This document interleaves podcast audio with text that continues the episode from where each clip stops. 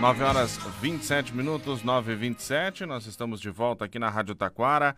Hoje, segunda-feira, 9 de outubro de 2023. Uma ótima segunda-feira para você. Obrigado pela companhia e pela audiência aqui na Rádio Taquara.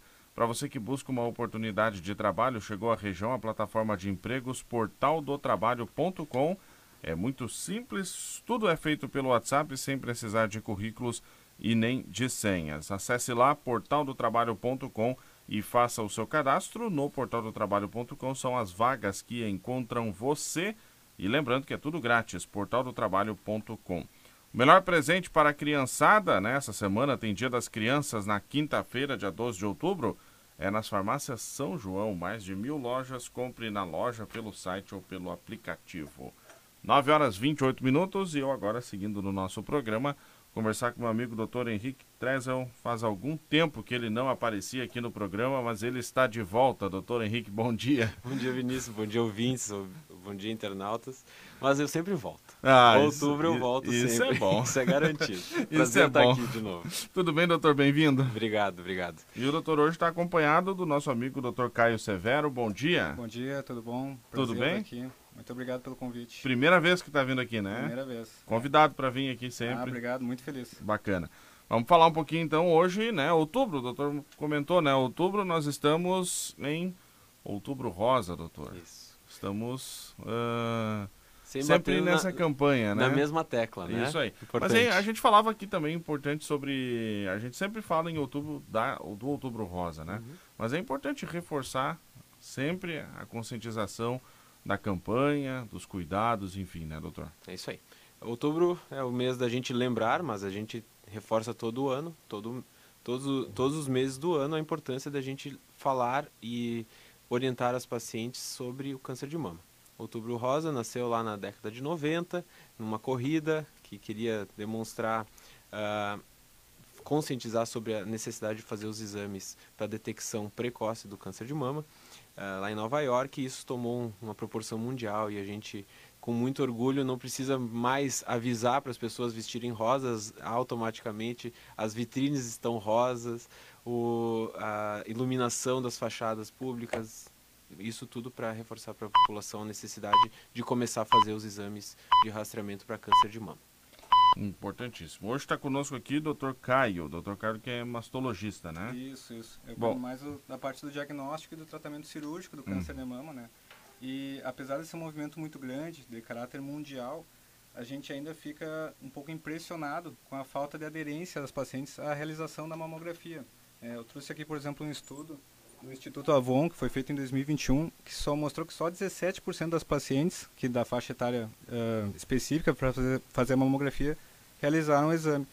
E em 2022 tem outro Opa, estudo né? da SBM que mostrou que só 25% das pacientes fizeram. Então, uh, a gente fica muito feliz que o movimento tomou uma proporção muito grande, mas a gente é importante igual bater na tecla para as pacientes fazerem a mamografia, cuidarem do diagnóstico precoce, que é onde a gente encontra mais taxas de cura, né? Bom, esse estudo que você comentou impressionou até, os números são Exato, é. é são razoavelmente baixos, né? Muito, baixo. Muito baixos. Uh, é. E ele chegou, o estudo, a avançar no diagnóstico do porquê que elas não fazem o... Chegou a identificar as causas? Sim, uh, várias pacientes elas não fazem a mamografia porque elas têm uh, medo da doença, medo do diagnóstico, uhum. medo de fazer a biópsia. Uh, as pacientes às vezes também acham que como elas não sentem nenhum sintoma, elas não precisariam fazer o exame. E tem algumas pacientes que acham que o autoexame é suficiente, né? E isso é um assunto controverso. O autoexame ele ajuda muito, principalmente em pacientes mais jovens. Só que mesmo com um autoexame negativo, mesmo que tu não sinta nada, nenhum caroço, que tu não tenha nenhum sintoma, tem que igual fazer a mamografia. Tem que fazer, então. Tem que fazer a mamografia. A partir de, lembrando que a partir de qual idade, enfim, como é que é as, as recomendações em relação? A Sociedade Brasileira de Mastologia recomenda fazer a partir dos 40 anos, uhum. uma vez por ano. Enquanto que o Ministério ano. da Saúde recomenda fazer a partir dos 50 anos. Uhum. Nem que seja uma vez a cada dois anos. Então o mínimo, o mínimo seria fazer uma vez a cada dois anos. Uhum. É. Bom, há essa controvérsia aí entre a sociedade brasileira e o Ministério, né? Ah, sim. Um, um é. Uma... Um, um, orienta uma coisa, outro orienta outra. E aí, o que, que a gente isso. faz quando acontece isso? É que a gente tem que pensar assim, o, o papel do gestor, né? O gestor ele tem que pensar assim, numa população de 220 milhões de habitantes, cujo, cujo percentual de mulheres uh, é mais de 50% na sociedade, essas uh, chegando aos 40 anos, quantos exames eu vou ter que fazer na população se todas aderirem, né? E isso tem custo. Então, existem alguns estudos de, uh, de custo-efetividade de realizar os exames que dizem, então, segundo o Ministério, que a partir dos 50 anos seria suficiente. Mas a gente sabe que a gente perde muito, muito diagnóstico precoce por conta disso. Por isso que as sociedades especializadas, né, não as gestoras, aquelas que recomendam e treinam os profissionais para fazer a detecção e o tratamento, recomendam a partir dos 40 anos de idade. Isso na população em geral. Né? A gente sabe que existem pessoas que estão com têm maior risco de desenvolver câncer de mama. Aquelas que têm um familiar que já teve câncer de mama ou câncer de próstata, familiar de primeiro grau, né? Que são aquela quem é familiar de primeiro grau, pai, irmãos e filhos. Quem teve um familiar com um diagnóstico de câncer de próstata, câncer de mama, câncer de ovário, câncer de ovário, melanoma, então tem mais risco de desenvolver câncer de mama e essas a gente recomenda começar antes dos 40 anos, mas são não é a maioria, né? Então uhum. para a grande população, 80% das pessoas, a gente já recomenda aos 40 anos ser suficiente.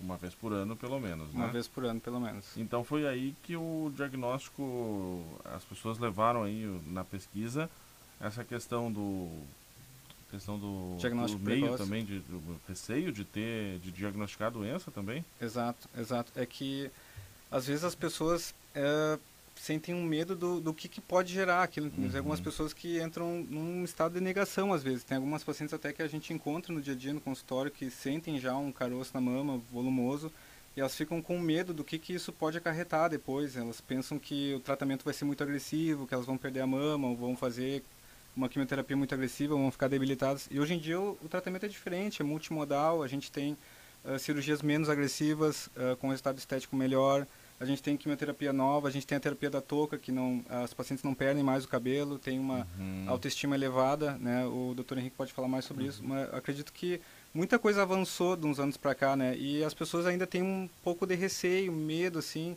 Elas acham que quem se mexer vai ficar pior, mas na realidade a gente quer diagnosticar mais cedo justamente para fazer um tratamento melhor, menos agressivo. É, eu tô sempre falando, né? Tem gente que não faz porque é aquele ditado, quem procura acha. E é, na verdade a gente quer achar, né? A gente é, quer achar para tratar, a gente quer achar. Mesmo pensando agora, acho que a gente quer achar, a, né? A gente tem que achar cedo, né? Que nem o doutor Caio falou. É, quanto mais precoce, menos tratamentos eu vou ter que fazer. Essa é, essa é o grande é o grande pulo do gato, né? Pulo do gato, porque assim a estatística é o seguinte, né? Uma a cada três mulheres terá algum tipo de câncer de mama ao longo da vida, infelizmente. Então assim é bastante gente, né? Então uh, então é melhor se eu estou num risco que é considerável, né, na população de ter um câncer de mama, eu quero diagnosticar precocemente, que talvez eu possa diagnosticar uma doença que nem uh, passou da fase uh, inicial, que a gente diz o carcinoma in situ, que ele está restrito ali a uma camada da, da mama que não se espalha para outros órgãos. É isso que a gente quer achar. Então, se a gente detecta essas alterações que a gente só vê pela mamografia, precocemente, a gente só faz cirurgia. Eventualmente vai tomar algum comprimido ali por algum período de tempo, fazer rádio sim ou não, mas vai preterir, não vai precisar fazer quimioterapia. Então, é isso que a gente quer, quer botar na população, a necessidade de, sim, a gente tem que procurar para achar e a gente quer achar o mais precoce possível. A questão do autoexame, a gente consegue, o autoexame é importante, como o Dr. Caio falou, mas o autoexame só detecta lesões que tem mais, pelo menos um centímetro. E quando já tem um centímetro, a coisa já não é tão inicial.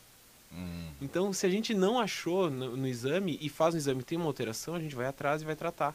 E é isso que a gente quer achar quanto mais desenvolvido um país em questão educacional e de conscientização, mais precoce a gente detecta os tumores. O uhum. Brasil, a gente tem, então essa taxa é, é aterrorizante, né? 25% só das mulheres na faixa de etária de fazer os exames de, de rastreamento fazem, o que a Organização Mundial de Saúde preconiza para a maioria dos, dos, uh, dos programas de rastreio, é. rastreamento, é. pelo menos 70% da população alvo seja uh, rastreada, né? Assim como é vacina. A gente uhum. caiu bastante nessa questão.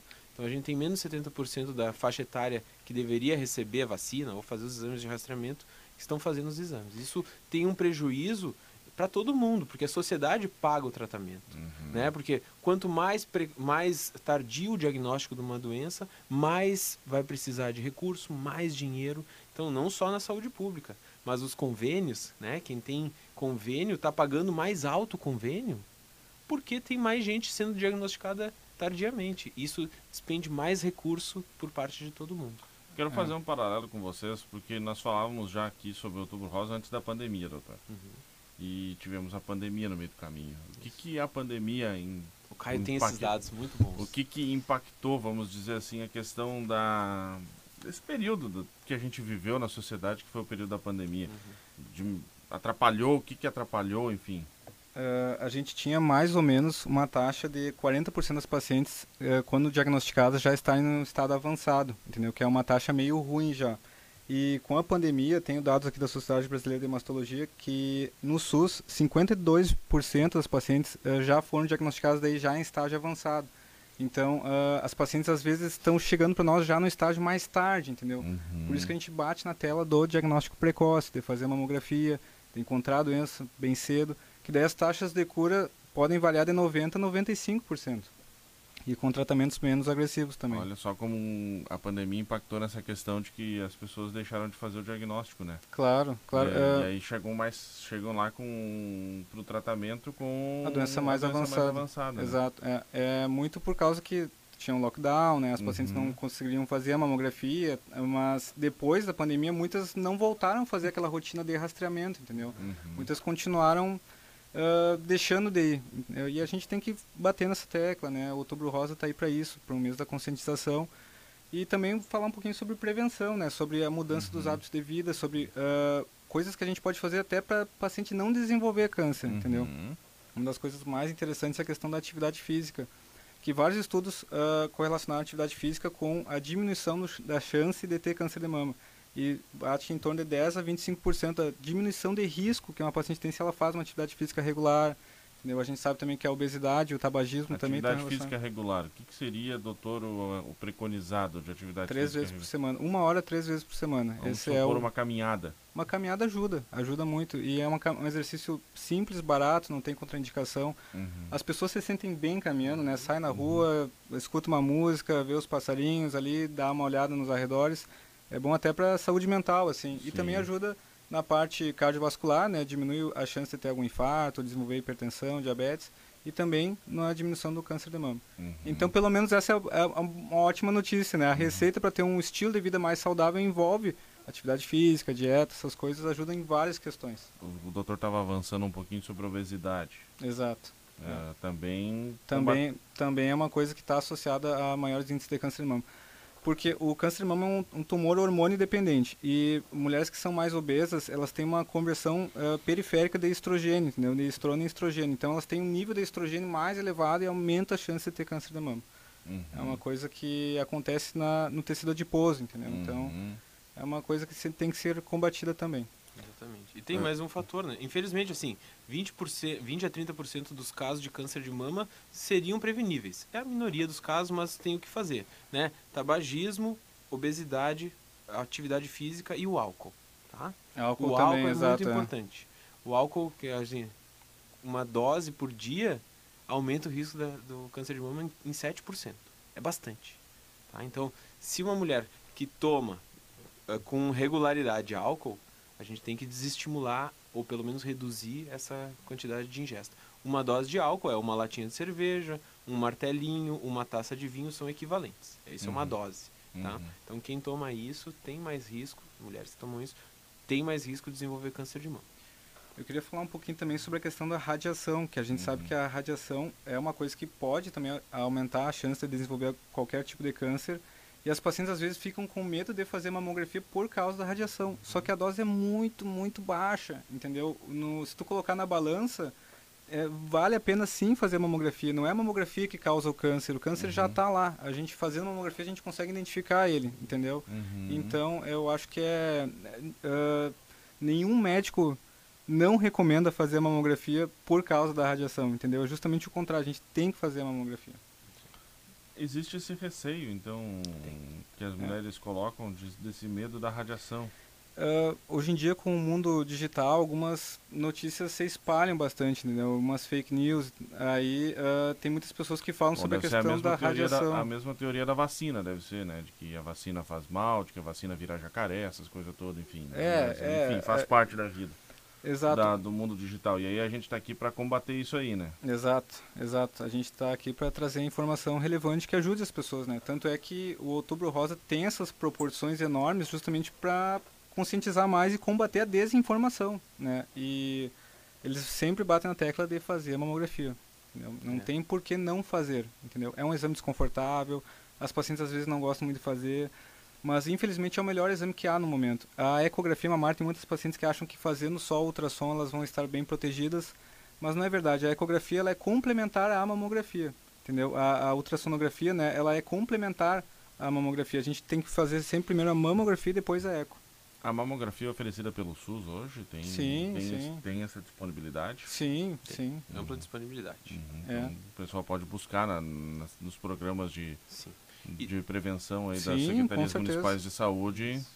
É, e além disso, existem empresas que incentivam nesse momento. Empresas de imagem que oferecem um, um X eh, número de exames aí por conta da, da empresa. Então a gente vê movimentos sociais que ah, oferecem isso não só dependendo do, da secre- das secretarias de saúde, mas há uma mobilização geral para que ofereça. Tem ônibus com mamógrafos. Uhum. Não, como se, aqueles ônibus que levam ah, atendimento odontológico para o interior. Uhum. Existem ônibus com mamógrafos para fazer de forma mais ah, ah, em loco, né?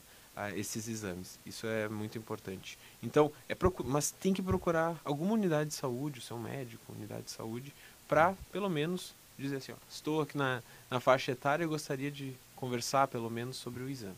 Isso é Uhum. importantíssimo. Exato. E às vezes até em consultas de rotina o próprio médico do postinho já oferece a mamografia, né? Se a paciente já está naquela faixa etária Uhum. indicada. É, é, a gente sabe que o dia a dia da mulher brasileira é muito corrido, mas é, se conseguir achar um tempinho para fazer o exame, nem que seja uma vez a cada dois anos, no mínimo, já está já tá bem mais protegida do que se ela não fizesse nenhum exame. Eu tenho uma pergunta de um ouvinte aqui, a dona Maria, nosso ouvinte que está sempre na companhia aqui.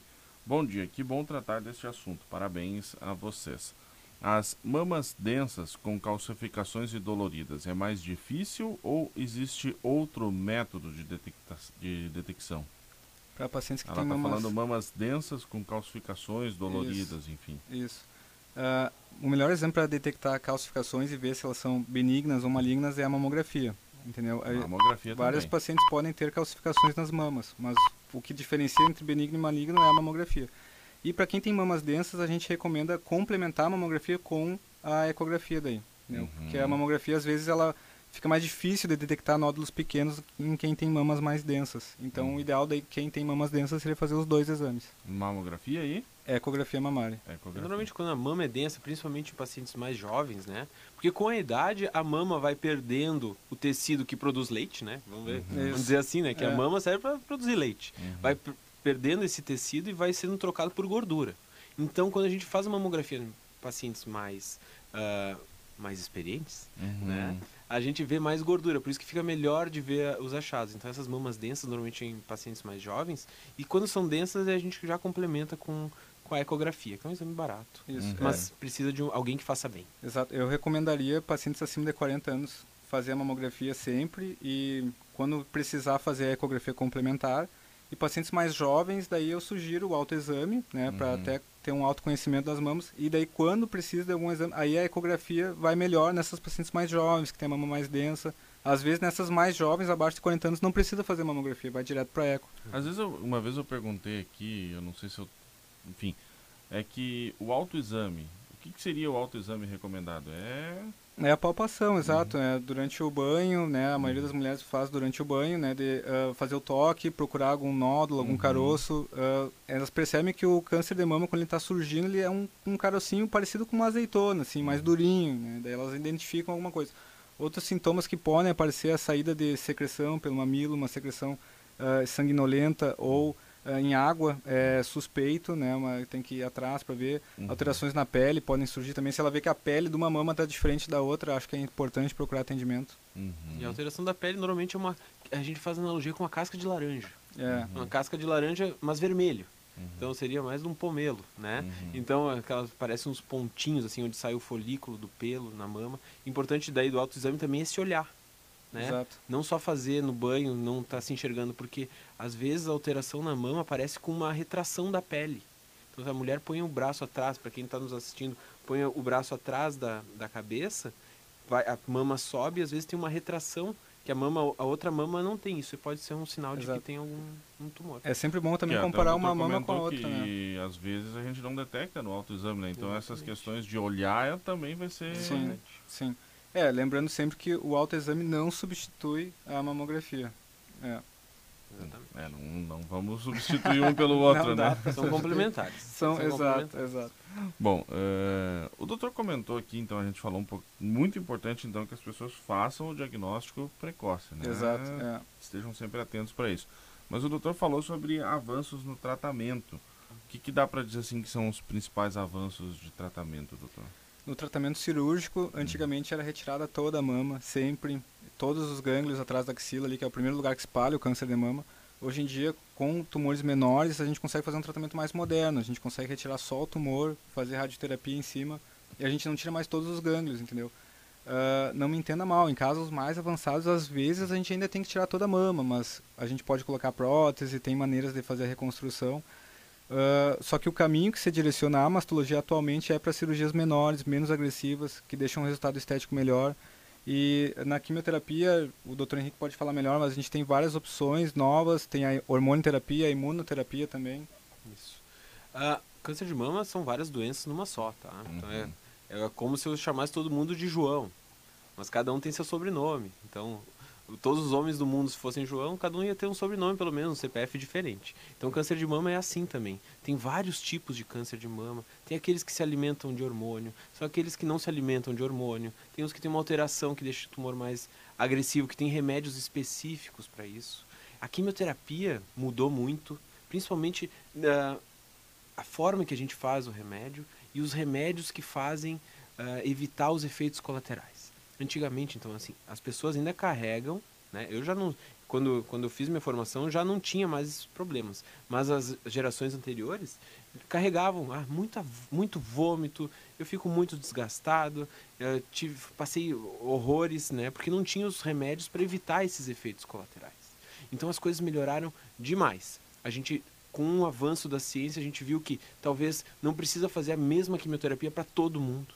É uma terapia, quimioterapia pesada, vermelha, a branca. Muitas vezes a gente não precisa usar muitos remédios com eficácia muito semelhante. Então a gente foi, foi descalonando o tratamento. O que, que é isso? A gente foi tirando remédios e vendo que a eficácia era a mesma. Então, se a eficácia é a mesma com menos remédios, eu vou fazer menos remédios, né? com menos efeitos colaterais. E o advento também uma coisa que é muito importante, a maioria do, dos tratamentos para câncer de mama, quando a gente fala de quimioterapia, são remédios, porque a gente tem mais de 300 quimioterápicos. Tem remédios, esses remédios para câncer de mama fazem cair o cabelo. Tá? Infelizmente. Mas Ah, tem a gente touca. Vê, Tá. A gente vê bastante... Isso. Pacientes ah, com a casos, touca, né? pacientes com a touca, Exato, né? é. Então a touca é um avanço muito importante. A gente tem na Oncoprev a touca, tá? A touca chegou, vai fazer um ano agora que nós estamos Isso que o doutor Henrique falou, a touca é o aparelho, assim, né? Para Isso. os nossos ouvintes, não é aquela touquinha de pano, é um aparelho que Isso, é não, é, exato. A touca gelada, touca É. térmica, o que que faz? A touca térmica é um aparelho que o paciente coloca, é um capacete que tem um, um líquido que resfria o couro cabeludo a 5 graus. O que que isso faz? A gente tem a circulação sanguínea, todo mundo que já foi pro frio já viu a sua mão branca, né? Porque o frio faz com que os vasos da mão fechem. Então, esse é o princípio do- da touca gelada. É deixar gelado o couro cabeludo para que os vasos do couro cabeludo fechem e a quimioterapia que faz cair o cabelo não, Não chegue lá. Uhum. Tá? Esse é o racional. Então, a gente tem essa tecnologia disponível. Infelizmente, não tem pelo SUS, mas é, um- é- é acessível para muita gente. Tá? Ah, e a pessoa chega meia hora antes do tratamento, coloca a touca, fica meia hora ali com a touca gelando a cabeça a 5 graus, faz a infusão da quimioterapia, com a touca funcionando, e depois que acaba a quimioterapia, tem uma hora e meia ainda com a touca, Hum. para garantir que o negócio vai funcionar. É infalível? Não, não é infalível. Tem uma estatística que para muitos pacientes faz diferença. A gente consegue manter mais de 50% dos fios em 50% das mulheres. Essa é a estatística. Tem mulheres que perdem o cabelo, infelizmente. Tem gente que não funciona, tá? Uhum. Mas é a minoria das pessoas. Pelo menos as, as mulheres mantêm grande parte dos fios, alguns buraquinhos, algumas falhas. Mas o bom disso, mesmo para aquelas que perdem mais cabelo, é que no final do tratamento o cabelo cresce mais rápido. Uhum. Então, Porque assim, não foi tão impactado. não foi né? tão impactado. Claro, tem alguns cuidados que em relação a, a, a banho, a tintura, que não pode fazer, não pode fazer escova. Então tem algumas umas coisas chatinhas, mas que é o preço se pagar a ficar né, com a questão do cabelo, que é muito importante para muita gente. Obviamente, tem gente que diz assim, não, não me importo com isso. Isso é secundário na minha vida. Mas tem muita gente que decide o tratamento só em lugares que tem a touca para fazer. Bom, ela está disponível aqui na Oncoprev, então. Disponível, sim. Olha só, que legal. Ah, então, essa é uma questão que eu já ouvi também, né? A, a preocupação com a estética, né? Que isso, que isso né, impacta, né? Nenhum outro tumor atinge tanto a autoestima quanto o câncer de mama. né? É. E eh, infelizmente é uma coisa que é Agora também eu vou pensar que a autoestima baixa, aquela pessoa, enfim, isso também, o psicológico pode afetar até no tratamento. né? muito, muito. Então esse é o nosso foco. A gente eh, se preocupa primeiro com a cura, né? Tem um bom resultado eh, oncológico, mas também com a parte estética, né? Tanto na questão cirúrgica da mama quanto na questão da da quimioterapia e não cair os cabelos para manter a autoestima da mulher, que a gente sabe que é uma coisa muito importante, né? A gente tem que se sentir bem, né? E tem que mostrar que existe vida ah, além do câncer, entendeu? Tem muitas pessoas que acham que durante o tratamento elas vão ah, entrar numa fossa, vão ficar depressivas e não é bem assim. Existe vida além do, do câncer. É um, é um período difícil, né? Todo tratamento assim costuma durar ali em média um ano mais ou menos e depois ah, tem muitas pacientes que saem curadas, renovadas, entendeu? E, e tem uma vida normal, entendeu? Conheço Isso é o nosso muitas foco. mulheres aí que passaram pelo tratamento do câncer de mama e que Muito estão aí hoje em dia muito bem, vivendo É. tranquilamente. né? Exato, exato. Esse é o nosso objetivo. Haja visto o pessoal do Laços de Amor, né? Que faz um Exatamente. trabalho magnífico aqui na região. Um E abraço a para as Márcia meninas. Hesser está Aham. aqui É. toda terça-feira na rádio. Ó. A Exatamente. Márcia é uma das que passou Uma também. delas, né? E tá aqui toda terça-feira na rádio, a gente faz o nosso quadro do Em Família aqui. A Márcia lidera aí o Laços de Amor, né? Exatamente. Coisa boa. A gente vê cada vez mais pacientes sobreviventes do câncer de mama. E, claro, vem. Ah, não dá para negar que isso marca a vida de uma pessoa. Faz a, a pessoa reconsiderar muitas coisas. Isso também é um fator de mudança, né? É um momento difícil, mas que também transforma. E as pessoas. Vejo muito, tá? Eu não passei por essa situação, mas a gente vê todo dia pacientes que passaram, mas começam a ressignificar a vida. Isso é muito legal de ver. Muito bacana. O doutor uma vez me falou aqui, num bate-papo, que homens também precisam ter. Isso. Embora a incidência seja muito, menor, mas também tem que ter algum uma Cuidado, preocupação assim, assim, né? É, 2% dos casos de câncer de mama são em homens. Olha aí. é. Mas assim, é pouco, mas existe. Uhum. Quem são os homens que têm que ficar atentos? Né? Aqueles que têm uma família com uma história muito importante de câncer. Uhum. Então, assim, familiares que do, desses homens que tiveram câncer de mama muito precocemente, o que, que é precoce? Antes dos 50 anos de idade. Mais de um familiar com câncer de mama ou de próstata. São, são doenças genéticas que andam em, eh, andam em grupo. Né? Então, é um grupo de. de tem, ah, no nosso DNA tem um gene lá defeituoso. Isso predispõe a ter, desenvolver não só câncer de mama, mas outros tipos de tumores. Então, aqueles homens que têm familiares, muitos familiares com algum tipo de câncer, não só de mama, não só de próstata, tem de pele, de pâncreas, tem vários. Tá? É ficar atento a isso. Aí, Isso daí precisa de um acompanhamento especializado, com mastologista, com oncologista, com um geneticista para ver Exato. o que, que tem que ser feito ao E longo da vida. as, as, paci- as filhas de homens que tiveram câncer de mama já se tornam pacientes de alto risco, só pelo esse histórico familiar de ter tido um câncer de mama em homem na família. Uhum. Então, ah, a gente conversou sobre aquelas pacientes que são mais de alto risco, então as filhas desses pacientes são já categorizadas como de alto risco. Daí. Vale a pena procurar um mastologista, um oncologista para Precoce. fazer um acompanhamento mais de perto. Meu tempo aqui está esgotando, gente, mas uh, o recado que a gente deixa então é de procurem o diagnóstico, né? Exato, exato. Fazer a mamografia a partir dos 40 anos, uh, uma vez por ano, se conseguir. Se não conseguir, tenta fazer então no mínimo uma vez a cada dois anos, a partir dos 50 anos, né? Já vai estar tá bem protegida. E procurar hábitos de vida mais saudável, né? Fazer uma atividade física, evitar o álcool em excesso, evitar o cigarro, né?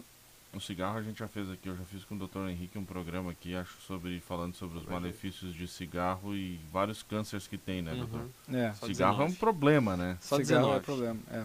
Cigarro é um problemão, na verdade. Exato, né? exato, é um problemão. É um dos grandes males. Bom, uh, gente, obrigado pela participação aqui na rádio. Oncoprev, aqui em Taquara, sempre com atendimento de câncer, né, doutor? Sempre. Sempre tem gente, a gente sempre está aberto a recepcioná-los para ajudar, dar dicas ajudar no diagnóstico e tratamento. É um prazer trabalhar com isso e poder ajudar tantas pessoas. Isso. Muito bacana. Eu já, eu já trabalho ali no Hospital Bom Jesus pelo SUS, né? Mas uhum. vou começar meus atendimentos ali na Clínica Afrodite, né? Fico à disposição caso alguém tenha alguma dúvida, alguma coisa, precisa entrar em contato. Muito bacana. Obrigado, doutor Caio. Obrigado, doutor. Henrique. É um prazer. Doutor Henrique, Vamos, daqui uns dias a gente marca mais um bate-papo aqui, Não, né? já temos coisas agendadas. Ó, viu? Ó, então tá bom aí, ó. Obrigado, doutor Henrique. Obrigado, doutor Caio, pela participação. 9h58, nós vamos para o intervalo. Em seguida a gente volta.